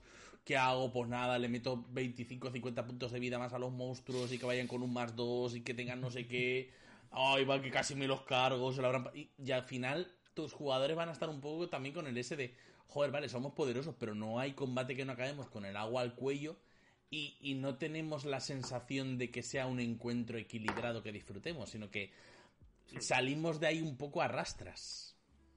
Hmm. Sí, yo creo que al final eso, si, si te encuentras en la tesitura de que estés en desventaja, entre muchísimas comillas, ¿vale? Que estás en desventaja respecto a tus jugadores, o, o tú ves a lo mejor que, que tú como máster eh, se te va de las manos eh, los encuentros y que piensas que para que estén equilibrados es eso, te estás pasando de a los monstruos, habla con ellos y dices, chicos, este objeto que os di eh, lo tenemos que limitar de alguna manera porque, porque está, está mal, está mal equilibrado. Y, y mm. está, o sea, se, se, admite la culpa que tiene el máster por haber eh, no haber tenido en cuenta a lo mejor todas las, esas opciones que podía haber otorgado ese objeto y ya está, y no pasa absolutamente claro, nada. Claro, y, y, ya no es tanto culpa, o sea, quiere decir, Daños and Dragons es de Wizards of the Coast, que sacan ediciones de Magic que muchas veces no han eh, comprobado que no esté chetado algo, ¿me entiendes? O sea, no puedes saberlo tú como no lo saben ellos. Sí. Así es. Eh, han preguntado una cosa, han preguntado una cosa sí. en el chat que mmm, si os parece bien me voy a tomar la libertad de responder. Es, es, eh, lo, que es, es el tema... lo, de, que lo de cargarte al bicho. Sí. O sea, ¿cómo decirlo? Eh, no solamente tienes la libertad de responder, sino que realmente iba a coger esa pregunta y a dártela a ti. En plan de, alguien está preguntando esto y yo creo que Kako debe de responder. Vale. A ver, tema cargarte bichos y hacer cosas con sus partes, ¿cómo funciona? Tanto para, objetos, para objetos mágicos. Bien, vamos a volver a abrir este melón. El sistema de crafteo en quinta no existe. Vete a Pathfinder y uso de referencia. Ya está. No, en serio. Eh, en quinta Ojo, brilla... a ver. Amplíe, amplíe su respuesta, por favor. Quinta brilla por eh, lo absurdo y lo estúpidamente caro que es el sistema de crafteo que propone. Ya no solo de cara a la nula cobertura que hace, eh, de cara a forrajear y conseguir eh, partes y, y ingredientes con los bichos y con el entorno, sino porque el sistema de crafteo de quinta está basado para que correlaciones el tiempo y el oro de cosas ya existentes. Quinta no contempla la creación de objetos mágicos, sí que contempla la creación de pergaminos y pociones, pero la contempla de forma muy vaga, la retconeo en el Shanatar y creo que la vuelve a tocar en el Tasha, no estoy seguro pero es una cosa que está un poquito cogida con pinzas y no está muy pulida porque no es una parte del juego a la que hayan querido enfocar demasiado tiempo para decir, vale, vamos a sentarnos entre 10 o 20 personas que sepan de teoría de juego y que sepan de cómo gestionar estas cosas bien, vamos a establecer unas reglas que sean coherentes, que tengan cohesión y que sean sólidas y vamos a hacer algo que la gente pueda utilizar. Todo lo que vas a encontrar en manuales es a discreción del máster. Todo. Todo ¿Cuál es mi solución personal? Intenta utilizar las fantasías de poder que te da Monster Hunter y juegos similares de cara a cómo de lógico es que este bicho te pueda dar este recurso y que después tus jugadores que tengan creatividad sean los que tengan la proactividad de decirte, oye, ¿puedo forrajear esto de este bicho porque tengo intención de utilizarlo más adelante? Y tú le digas como máster, sí, consigues tantas unidades de esta glándula venenosa, o tantos colmillos de esto, o tantos huesos de lo otro, o tantos metros cuadrados de piel de tiranosaurio. ¿Por qué? Porque el sistema de quinta no te contempla que los monstruos sean looteables, de cara a agarrar parecidos de su cadáver. El único precedente que hay es un rasgo racial que tienen los Lysarfolk que te permite durante un descanso corto o largo eh, utilizar cadáveres de bichos que sean bestias o monstruosidades para fabricar lanzas, eh, puñales y objetos eh, supermundanos de, de eso, muy, muy... Una silla. No sé si exactamente una silla, pero, sí, objetos supermundanos, objetos supermundanos y con los cuales sería muy asqueroso hacerte un objeto, como una silla de huesos, ¿vale? O sea, un paraguas. el barco de piel de humanoide existe, pero no, eh, sí que te dicen que pueden utilizar eh, esas partes de animales para fabricar eh, armas y municiones, pero no tienes ningún precedente en los manuales que te diga, hey, puedes utilizar esto. ¿Qué es lo que sí te dice el DMG? Puedes recompensar a tus jugadores con recetas. Una de las alternativas a los objetos mágicos, aparte de los dones épicos, eh, los sortilegios, que creo que la tumba los utiliza, José. Sí, sí, sí, sí. La tumba los utiliza en en un apartado en el que te encuentras con Aracocras, si no me equivoco. Y luego creo que hay otro también en el que puedes dar sortilegios. Pero en el punto en el que estábamos con mis jugadores, como que los sortilegios eh, les sabía a poco.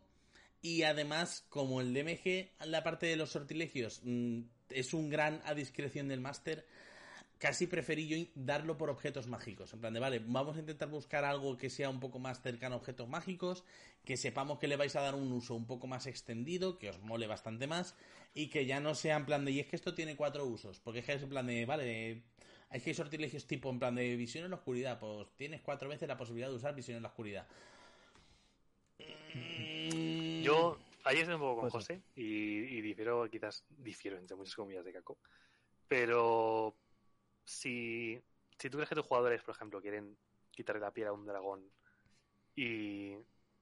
O sea, no te voy a decir que no lo hagan y esto ahí están las tiras de, supervivencia para ver cómo de bien forrajean al monstruo, pero busca objetos mágicos que ya existan y diles, ah, pues eh, con esta capa, eh, ocupando X mm, de tiempo al día durante un mes, eh, puedes llegar a hacerte una capa de protección. A lo mejor, ¿sabes? Con la piel del dragón lo que te hecho es una capa de protección que te da un más uno a CA.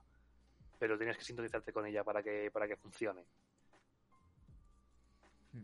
O una capa de protección contra el fuego, simplemente, ¿sabes? Que te dé, porque era un dragón rojo, pues te haces una capa de protección contra el fuego que te dé resistencia a lo mejor al daño, al daño por fuego.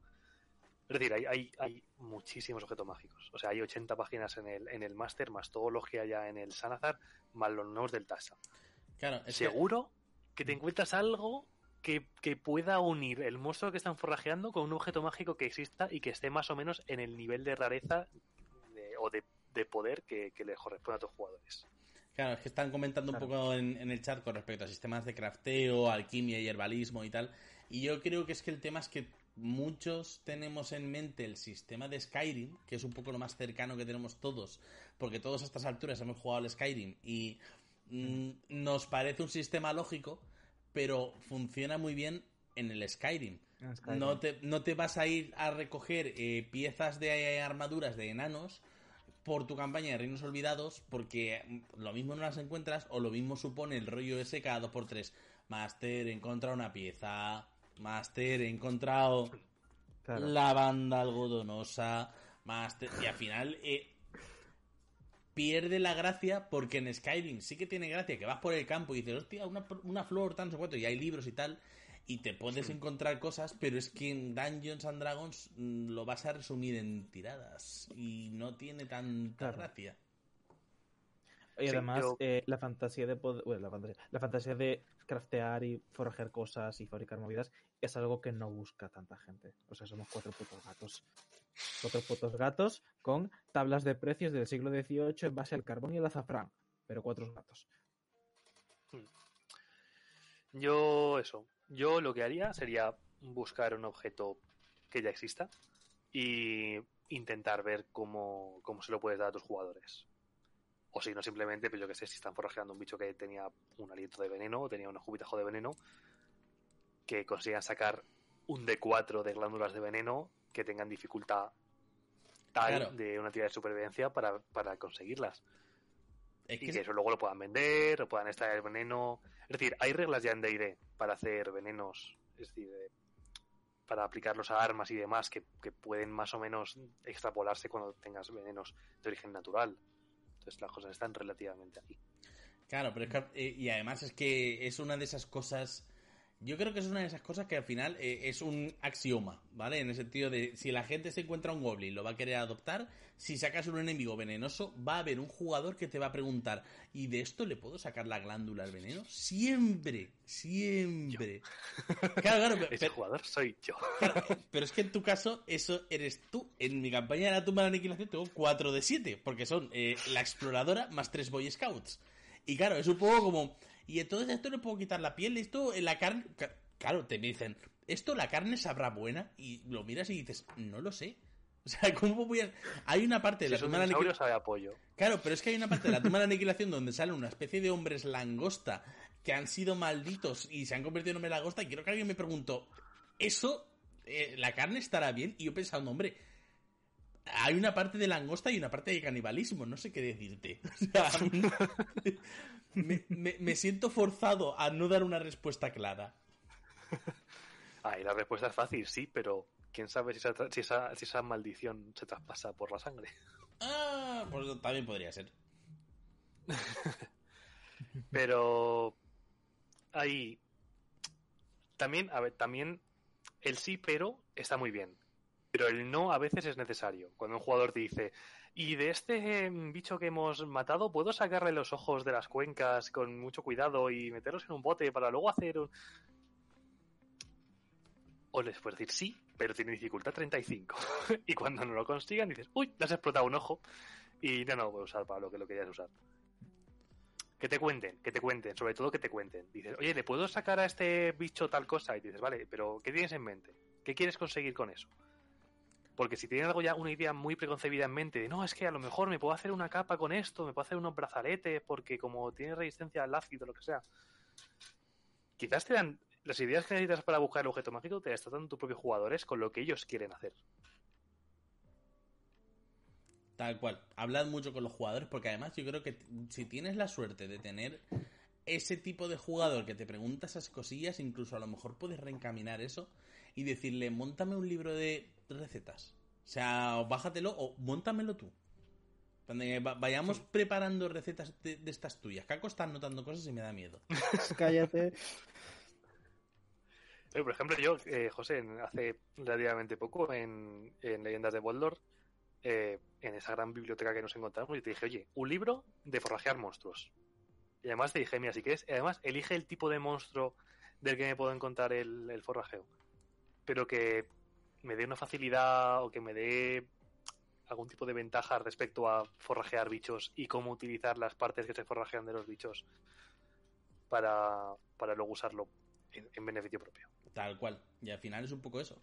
mm, hablar con vuestros jugadores, comunicación, que eso siempre os va a dar muchísimas alegrías. Y un jugador con ideas de bombero, en la gran mayoría de cosas, eh, te puede dar un montón de ideas súper útiles. Probad cosas, hablad cosas. Mm, El cielo es el límite. Sí. Pues mira, si quieres, como llevamos hora y media, Sí. os hago un resumen muy rápido de objetos mágicos para grupos de nivel bajo, de 1 al 4, nivel medio del 5 al 10, nivel alto del 11 al 16 y de niveles épicos del 17 al 20, ¿vale? Así muy rápido todo. Eh, para nivel bajo, niveles de 1 al 4. Rarezas, deberías buscar rarezas comunes o poco comunes para su uso. Si no quieres seguir los libros. Pero ahora vamos a. Yo voy a centrarme mucho en lo que dice el Sanazar entre esa distinción entre objetos mágicos menores y mayores. Eh, siguiendo las diferentes categorías del Sanazar, lo que estaba diciendo, para una parte de niveles 1 al 4, que sepas que pueden tener acceso a objetos mágicos menores, comunes, poco comunes y raros, y objetos mágicos mayores, poco comunes. Que esto no te limite. A mí, además, es algo que ya hemos comentado y que me gusta mucho. Tú puedes darles a tus jugadores un objeto que sea un artefacto, es decir, que es como lo más poderoso o lo más importante, lo más raro que te puedes encontrar en el mundo. Son cosas hechas por los dioses, son, son cosas primigenias, tan, tan antiguas como el propio mundo. Y eso te puede definir toda la campaña, el que tú les des a tus jugadores algo tan importante a niveles muy bajos. Es algo que puede estar durmiente, que tus jugadores no sepan cómo usarlo, o que, o que no puedan usarlo. O sea, pues ese objeto mágico de repente puede dar flashazos de magia que les puede ayudar o les puede meter en problemas. Imagínate que están intentando pasar desapercibidos y llevan un objeto súper extraño mágico que no saben lo que hace y de repente eso hace... Magia Pues salvaje, magia salvaje. Y acordaros que la magia, la magia salvaje es una de esas cosas que suceden en planos ciertamente chungos y que mola mogollón porque eh, te permite meter tablas de efectos aleatorios random en la magia. Así que puedes hacer que un hechizo funcione al máximo de su poder, funcione quemando huecos de hechizo que es posible que ni tengas y sean fuertísimos. Ojo, nos está dando un sub Warwick se- 70, se- iba a decir 78, ¿sabes? Qué asco. Hablando de si me. Warwick 78 nos da un sub. Muchísimas gracias. Y, Gracias. y un poco eso. O sea, la magia salvaje es una maravilla. La magia salvaje está en los libros de los planos. La magia salvaje hace que los hechizos o no funcionen o no funcionen al cuádruple de potencia. Magia salvaje. Sí.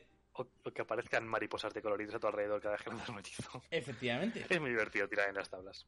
O que todas las Y- vacas a una milla se convierten al canibalismo, que también ha pasado. Wow. Pero eso, eso creo que es la tabla de un, un de mil y no de un de 100, Caco. No, no, un de 10.000. Bueno, pues eso, pero eso, eso, eso es obvio. no lo veo tan necesario. Eh, ¿qué más cosas? De niveles mm, de grupos de nivel bajo. La sintonización nunca va a ser un problema. Porque dependiendo siempre del setting, eh, no van a tener acceso a demasiados objetos mágicos. Y menos aún objetos mágicos que requieran sintonización. Respecto a qué objetos mágicos dar, ante la duda, las, las pociones de curación son tus amigas y las de tus jugadores. Y las van a saber apreciar, así que dáselas. que cuentan como objeto mágico. Con lo cual, en realidad es un objeto que les va a venir muy bien decir, glo, glo, glo, pues mira, me curo lo que me tenga que curar. La opción de curación a, a niveles bajos es... mm, a ver, obviamente no es el mejor objeto que les puedes dar, porque seguro que hay objetos que te van a aplaudir cada vez que se los des, pero no te lo van a rechazar que le des pociones de curación. Luego, grupos de nivel medio, ¿vale? De nivel 5 al 10, ya cuando tus jugadores empiezan a ser un poquito más poderosos.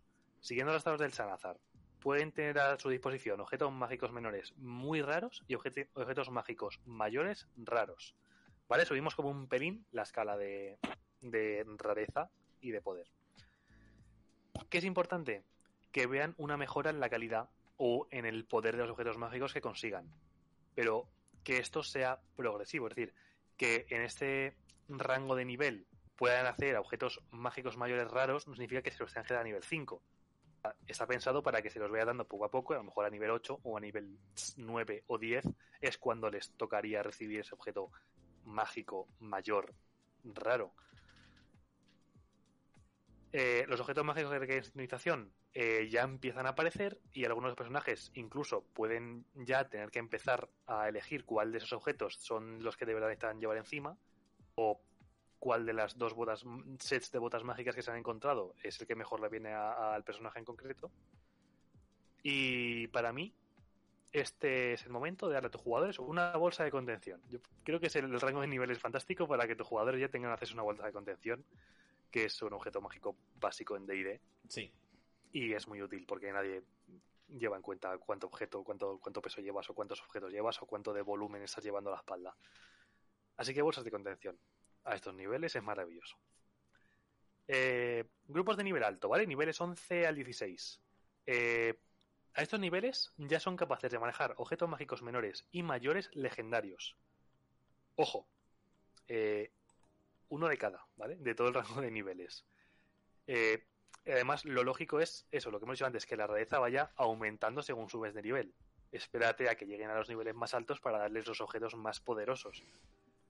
Eh, respecto a qué objetos mágicos tenemos que estar manejando, yo pienso que armas y armaduras de más uno más dos ya debería ser lo normal para prácticamente todos tus jugadores. Sí, de hecho va, a haber un punto en el que vas a tener que estandarizarlo porque te lo van a pedir. O van a notar Sí. que es útil y necesario y al final, de hecho, eh, va a haber un punto en el que es posible que, entre comillas, te sientas obligado a darlo por una sencilla razón. Y es que eh, va- conforme subes de nivel y los monstruos suben de valor de desafío, algunos solamente puede ser dañado por ataques mágicos. Con lo cual, mm, una espada más uno, aunque no refulja, tire fuego y haga solos de guitarra, solamente gol- golpear con la espada ya es un ataque mágico que ya mm, golpea. ¿Y si te dijese que existe un arma que es literalmente una daga que solo hace solos de guitarra? Y que técnicamente, como es un arma que tiene un efecto mágico, cuenta como arma mágica a efectos de resistencias. Pero me refiero, aparte de que está guapísimo, o sea, el, el hecho de que la daga sea mágica ya hace que Exacto. de verdad. Y además eso, tú imagínate atracando a la gente, dame todo lo que tengas. ¡Miau! Sí, o sea, yo, yo, y eso fíjate, eso yo lo pondría en el grupo anterior. En el grupo de- del 5 al 10 ya es, ya va siendo necesario que tus jugadores cuenten con armas mágicas. Que no hace falta que sean armas que hagan virguería, simplemente armas que sean capaces de superar esa inmunidad que tienen algunos bichos a ser dañados por armas no mágicas. Porque te puedes llegar a un encuentro en el que tú plantes un bicho, no te des cuenta que tiene esa resistencia y que tus jugadores no le puedan hacer daño con, con- con armas y que Exacto. tengan que eso tip para los niveles del 5 al 10 que ya empieces a, dar armas eh, que cuenten como mágicas que tengan ese tag de arma mágica con lo cual permitan dañar a ciertos bichos. En este nivel ya hablamos de, armas más 2 armaduras más 2 escudos más 1 más 2 que sea ya normal para todos los jugadores y que todos estos jugadores ya tengan esas armas o esas armaduras que o bien sean 1 más 2 o que bien tengan eh, sean especiales, que tengan resistencias elementales o que tengan daños potenciados, a lo mejor un arma que haga su daño normal y de por encima de eso haga X de 8 de daño de otro tipo. Eh, respecto a sintonización, yo diría que a estos niveles ya es normal que prácticamente todos los jugadores eh, tengan sus tres espacios de sintonización ocupados y que tengan que elegir de qué quieren desprenderse cuando lleguen esos nuevos objetos mágicos. Es quizá tu momento de tentarles. Y, y quizás el clérigo tiene mucho aprecio a esa bota de sigilo que le quita la desventaja de su armadura pesada. Pero si le das un escudo más uno, con un más uno a los ataques de hechizo, quizás es demasiado jugoso para el señor clérigo y diga, "Eh, pues me quito las botas y me cojo el escudo. Y ya has conseguido otra vez que tu clérigo vaya con desventaja a las tiras de sigilo para que no te cubran todos los guardias de la ciudad. Y ya por último, eh, objetos mágicos para grupos ya niveles épicos, niveles 17, 18, 19, 20, ya es decir, finales de campaña prácticamente. Eh, objetos legendarios mayores y menores van a estar a la orden del día. Y cada jugador, yo pienso que debe tener al menos uno para su personaje, que le ayude a potenciar sus habilidades y sus fuerzas. Es decir, darle un objeto eh, legendario o un artefacto, si es que tienen ya acceso a ellos, algo que parezca que está hecho para ellos. A tu Ranger que está súper relacionado con el Feywild, dale un arco mágico más tres, que sus flechas además hagan cosas súper chulas. O sea, están en el momento de creerse dioses en la Tierra. Y ya no solamente eso, sino que además los manuales eh, tienen una cantidad de objetos mágicos, divinos, maravillosos, legendarios, que dan un montón de posibilidades y de flavor, más allá de que sean el objeto justo, ideal para tus jugadores, maravilloso. O sea, hay un montón de objetos que pueden utilizarse en muchos momentos, aunque no sean específicos para vosotros, y que pueden salvar el día o darle la vuelta a una situación complicada y simplemente conseguir que ese objeto maravilloso mm, tenga un peso y un valor. Yo me acuerdo mucho de un objeto que creo que existe en Daños Quinta, ¿vale? Yo a veces hablo de mis experiencias en Daños Tercera como si lo hubieran quitado eso. Pero en, en Daños Tres y Medio existía el cetro maravilloso, creo, creo que era, o el cetro de las maravillas, y te permitía cambiar algo del escenario. Cambiar algo en el sentido de, pues ahora el suelo es lava.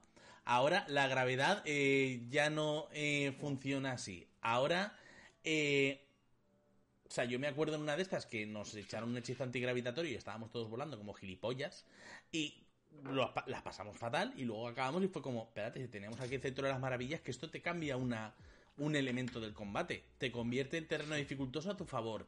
Eh, te convierte del- eh, que el suelo de repente sea arena, yo qué sé, mil cosas. Sí, sí. Eh, es que, claro, estos niveles, cuando tienes tantos objetos mágicos, tienes muchas cosas a tu disposición. Y es casi más difícil llevar la cuenta de todo lo que puedes usar que, que cualquier otra cosa. Mira, respondiendo a una pregunta que han dicho por ahí antes en el chat de qué pasa cuando se rompe tu bolsa de contención. Hay maneras de hacerlo, ¿vale? Pero bueno, si se llega la- al momento en el que tu bolsa de contención se rompe, creo que lo normal es que todos los objetos que hay dentro directamente hagan puff y se salgan para afuera. En plan Que es lo mismo. en plan geyser, tal cual. Sí, sí, sí, sí. O sea, es lo mismo que pasa si le das la vuelta a una bolsa de contención. O sea, si tus jugadores, jugadores del mundo, si en algún momento se encuentras una bolsa de contención que no ha sido hecha para vosotros y que puede que tengas cosas dentro, recordar que para sacar algo de dentro tú tienes que tener en mente qué es lo que estás buscando. Pero si no lo tienes exactamente claro, puede que no lo puedas sacar. Ahora, ¿qué puedes hacer? Darle la vuelta a la bolsa de contención y todos sus componentes se caen al suelo tener cuidado porque lo mismo hacer eso en un espacio seguro y controlado no vaya a ser que lo que salga de ahí dentro no sea agradable Exacto, Vale. record- recordad que la bolsa de contención es, un espacio extradimensional y que siempre que juegas con dimensiones pasan cosas. De hecho, eh, el comité de, de cotejo de movidas de tira con ventaja ha leído El lo que dice la bolsa de contención El fact-checking, ¿eh? Esto, Y- el fact-checking en directo. y cito textualmente. Si se sobrecarga, perfora o rasga la bolsa, entiendo que desde fuera, esta se rompe por completo y queda destruida, quedando sus contenidos dispersos por el plano astral. De todas formas, esto está sujeto siempre a las reglas genéricas de objetos eh, mágicos, que por lo general, no recuerdo exactamente cómo era el wording, por lo general no son vulnerables a daños mundanos. No sé si también se aplica a todos los objetos, a- hasta ciertas rarezas o solo artefactos, pero por lo general cargarte un objeto eh, maravilloso no es coger tu navaja de pelar patatas y hacerle así. Tienes, tienes un intríngulis o tiene que usar magia.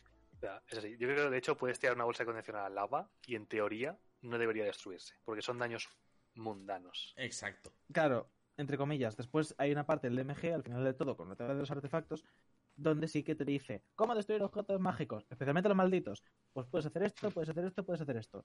Y uno de los ejemplos es precisamente lava, estómago de terrasque y eh, usar el plan astral de papelera, que es lo que suelen pasar en la mayoría de campañas. También añado, ¿qué pasa cuando pones una bolsa de contención dentro de otra bolsa de contención? Aparte de que no deberías, aparte de que no deberías, me tiene un cartel de no hacer esto en casa si pones una bolsa de contención del espacio dentro del espacio extradimensional creado por otra bolsa de contención, moral mágico de Howard, agujero portátil o objetos similares, destruye instantáneamente ambos objetos y abre un portal al plano astral. Todas las criaturas a 10 pies serán absorbidas de manera inmediata hasta una localización aleatoria dentro de dicho plano astral. Después el portal se cierra. Solo funciona en un sentido y no puede ser reabierto. Bien. ¿Os habéis fijado que no he leído nada sobre ninguna salvación, verdad? Importante eso. ocurre y ya Ocurre y ya.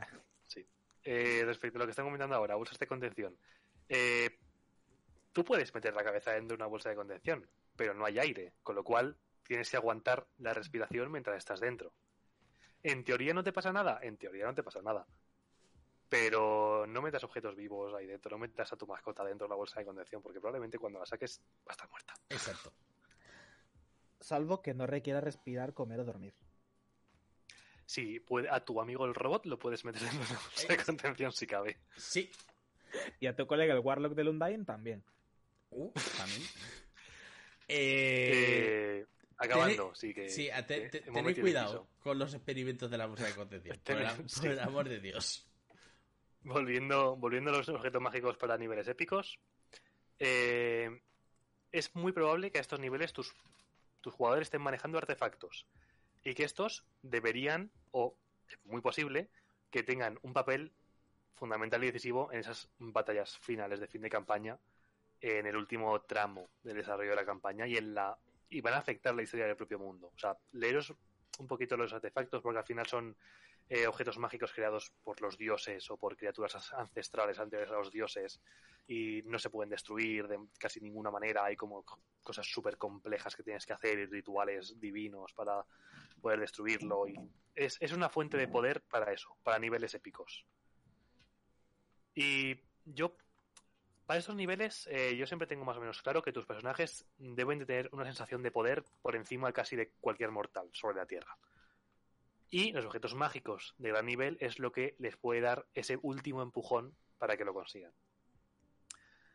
Y, eh, eso sí, recuerda que conseguir estos objetos mágicos de poder casi limitado tiene que seguir suponiendo un verdadero reto. Que ya no te vas a encontrar estos objetos tirados por ninguna mazmorra. A no ser que haya una historia súper buena y súper graciosa detrás de que hace este artefacto tirado en medio de esta mazmorra normal y corriente.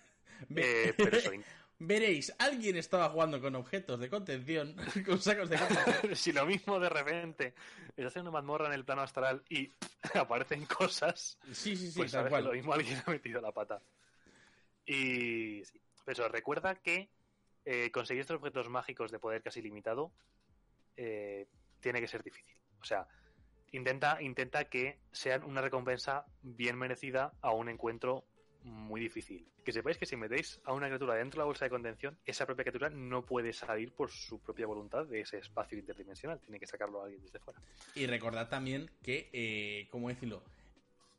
La bolsa de contención yo la estoy contando con que es una bolsa de tamaño estándar. Quiere decir, es una bolsa como la del Mercadona de plástico grande.